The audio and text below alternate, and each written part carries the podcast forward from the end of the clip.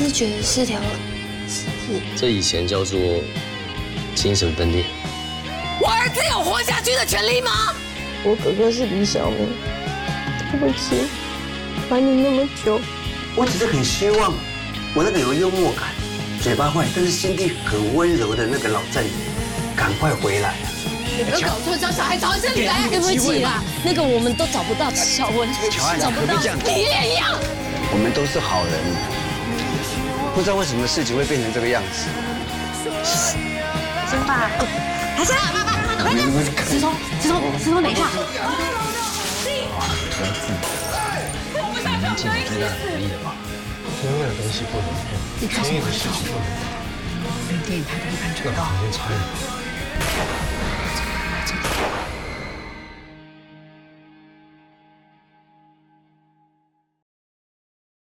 那么大家刚才看到的这个影片的介绍啊，是在最近呃，可能很多同学也都知道非常夯的、非常热门的公式的剧场的所谓呃《我们与恶的距离》哈。那这个剧啊，呃，我其实个人也蛮喜欢的，也鼓励大家有机会去看啊，因为它真的是针对我们台湾社会所发生的社会事件哈，做一些非常有深入各种的层面、心理的、法律的。还有家庭的人际的关系等等哈角度去探讨。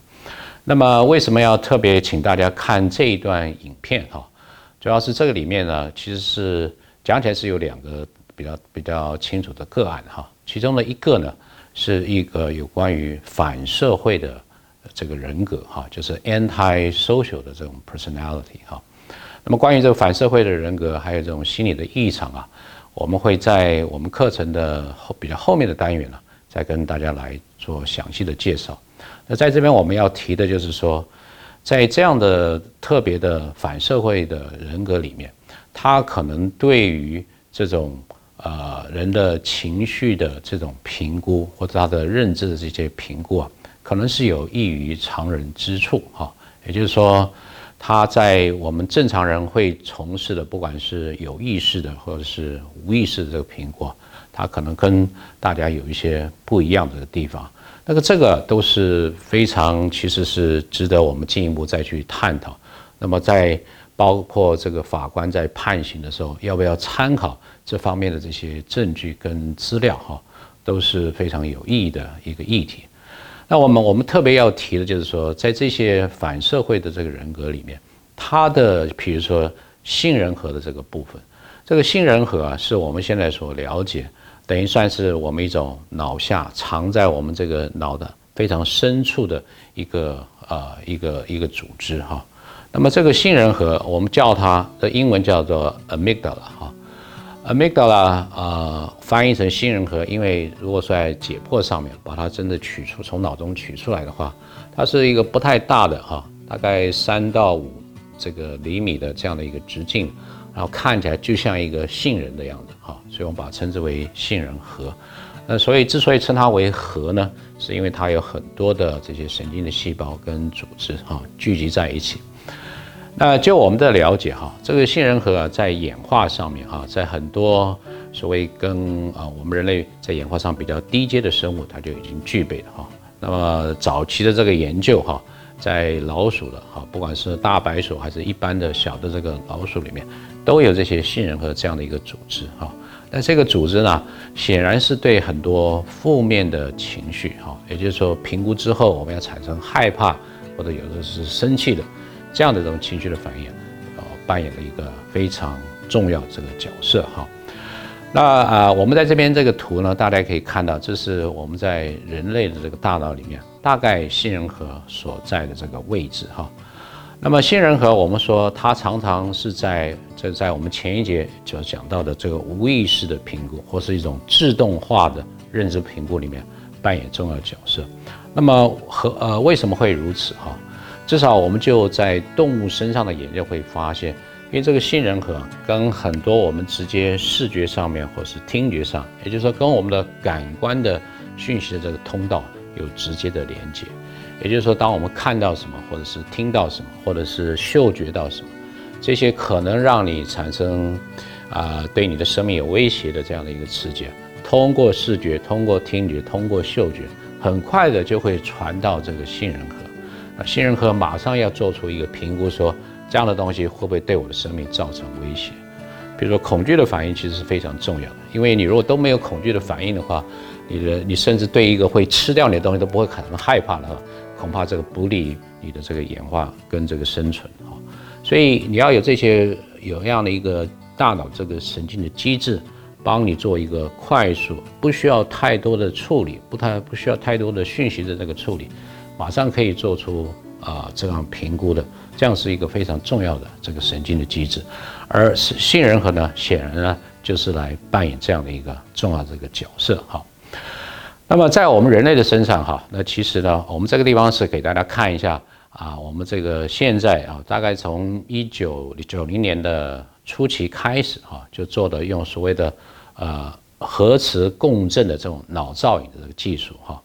因为早期的这个研究啊，我们如果说要研究这些大脑还有神经组织，我们不可能是找正常人来做的哈。有的时候如果呃幸运的话，研究者能够碰到一些脑伤的这个病人，那么在呃整个的医疗的这些。伦理上的考量之下，可以做到这个程度，我们来去研究大脑，还有大脑的这个机制呢，跟我们各种的行为啦、认知的活动啦、情绪的反应之间的关系。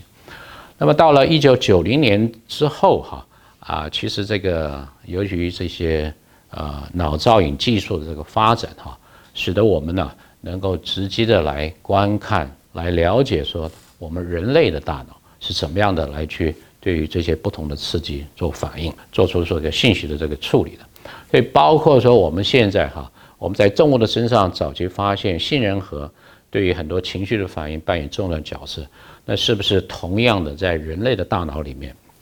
我们也可以看到杏仁核对各种情绪反应扮演的这个角色哈？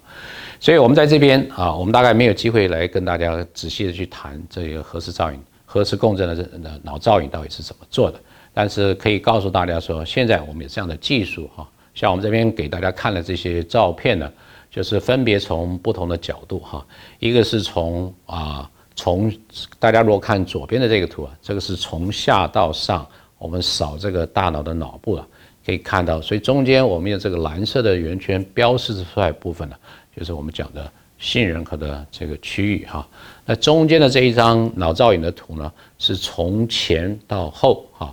我们所谓的 coronal 的这种啊 view 哈，那可以看到在比较后端的地方啊，这两块左右的大脑各有的这个呃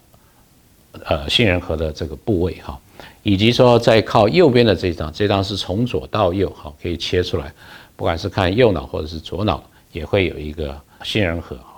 那呃，同样的在人类身上的这个研究可以发现说。啊，我们如果说，比如说，我们用一个脸孔的刺激，呈现非常短的时间，只有三十毫秒，也就是千分之三十的这样的一个短暂的时间，那这样的一个脸孔的表情，就足以啊，在人类的大脑的杏仁核引起它的这些神经的活动，表示说，我们可以非常快速，即便你没有意识到有出现这样的一个脸孔的表情，但是你的杏仁核已经告诉你的大脑。哎，我已经看到了，做出了这样的一种情绪的反应。好，那另外哈啊，我们还要再跟大家讲一下，就是说我们人类啊，除了啊或跟动物一样有这样的一块啊比较自动化的，在无意识的状态之下就可以做评估的这样的一个神经机制之外，其实更多的时候啊，我们都是在比较有意识的状态之下来做关于情绪的认知的评估。这也就是这一张图里面哈。我们所标示出来有关于这个脑前额叶啊，就是 prefrontal lobe 哈，prefrontal lobe 呢，在我们的人类的大脑算是非常发达的一块区域哈，那它从事的各种的啊功能非常的多哈，所以现在我们的了解也知道，就是说 prefrontal lobe 啊很大的一块，其实啊它可以分成更细的有八个不同的这个区域哈，然后这些八个不同的区域呢，也是各司啊。就是各司所职了哈，所以有些有有关于别人所啊的行为造成的情绪的反应，以及说我个人对于我自己的行为所造成的情绪的反应，可能都是由不同的在这个前额叶的区域来负责做这些相关的认知的评估啊。啊，最后啊啊，在结束之前，我们也要提一下，就是在国外哈，也有一个非常，这是在美国很有名的这个例子哈，大家可以到 Netflix 这个网站上面去看哈。他是 Ted Bundy 哈，Ted Bundy 在美国的社会啊，也是引起很大的这个震撼啊。如果你单独的不认识这个人，只是看他的照片、他的一些影片的介绍，你可能会觉得这是好像是一个电影明星或电视明星级的。非常啊，谈吐非常的优雅，然后又长得非常的帅，非常吸引人的这样的一个人。可是他一生当中啊，大概残害了二十到三十名的这个美国的这些女性。You a little scared when you look at him? He just doesn't look like the type to kill somebody. Serial killer Theodore Bundy has escaped once again. One of the FBI's most wanted men. He was charming, good looking, smart. You sure you have the right guy?